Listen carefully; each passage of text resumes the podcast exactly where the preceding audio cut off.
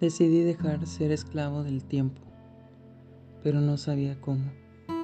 Comencé por conciliarme con mi pasado y sé que aunque no fue perfecto de ensueño, debo de abrazarlo a mí mismo, aceptarlo porque forma parte de mí y yo parte de él. Aceptar mis inicios tal cual son no importa qué tan indígenas o pobres sean. Me siento orgulloso de ellos, no importa cuántos errores hayamos cometido, somos imperfectamente perfectos. Comprendí que las cosas que me afectaron simplemente tenían que suceder no puedo cambiar nada, porque no estuve ahí, y si estuve, no me dejaron decir nada. Y si no lo dije, fue porque consideré que era necesario callar.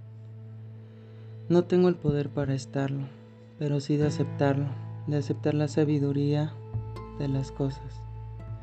Sé que la base necesaria para ser quien soy, poder romper estigmas o cadenas que me estaban cargando peso de más creyendo que la tonta idea de rechazar mi pasado y guardando el rencor me iba a ayudar a salir del hoyo de la inconformidad. Presente, eres lo más valioso que tengo. No me había dado cuenta de tu existencia sino hasta después de varios tropiezos. Desde que soy consciente de ti, descubrí que todos somos autores de una historia en la que somos protagonistas, jugando los distintos papeles de la vida.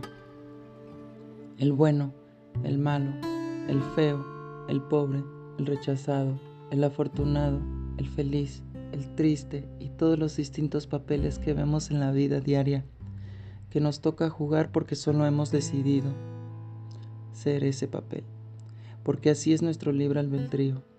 Ahora soy como un autor escribiendo su propio libro, su propia vida.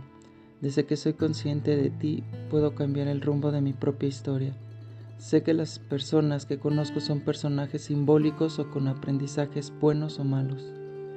Estén o no para siempre, eso no define sean buenos o sean malos, influyendo en mí para que aprenda y pueda salir adelante, o sea o no conscientes del aprendizaje que me dan. Eres lo más valioso que tengo, eres lo único que tengo en mi aquí y ahora. Decidí que voy a fluir con las cosas sin castigarme a mí mismo comprendí que no importa lo planeado cronológicamente hablado. Lo que va a pasar va a pasar y que no todo está dentro de mi control. Sin embargo, me da el poder para mejorar mi circunstancia de vida, mi calidad de persona y ayudar a cambiar y a mejorar a las personas. No cambiarlas a mi manera, sino motivarlas a ser quienes realmente son, la llama que llevan dentro. Futuro.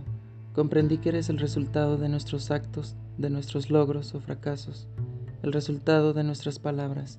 Comprendí que aunque no te tenemos asegurado, podemos vislumbrarte. Eres esperanza e ilusión.